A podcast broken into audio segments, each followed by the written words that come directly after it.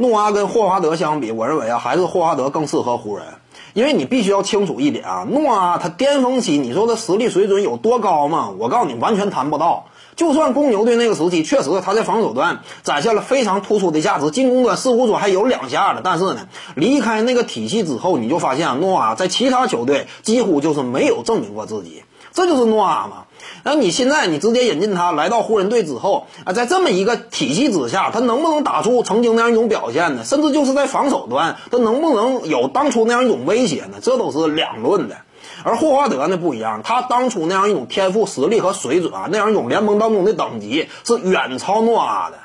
瘦死的骆驼非常大嘛，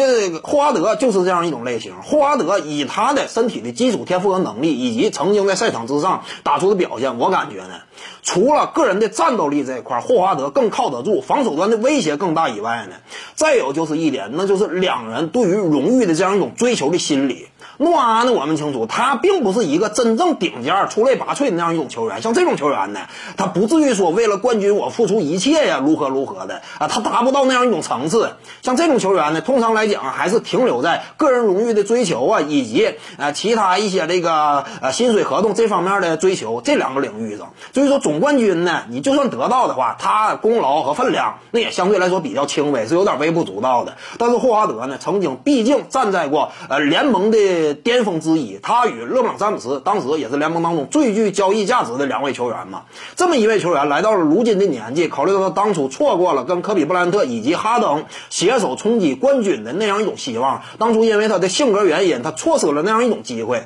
我相信啊，目前的霍华德他肯定是有极强的荣誉追求感的。到了职业生涯的这个阶段，你从他的放话态度当中也能够看出，他是非常想要抓住这次机会的。他他是非常愿意跟湖人携手的。所以呢，无论是从基础的战斗力、赛场之上的威胁力，以及呢，呃，霍华德加盟之后这样一种对于球队荣誉追求的客主观态度，我感觉呢，霍华德都是比诺阿更值得追求的。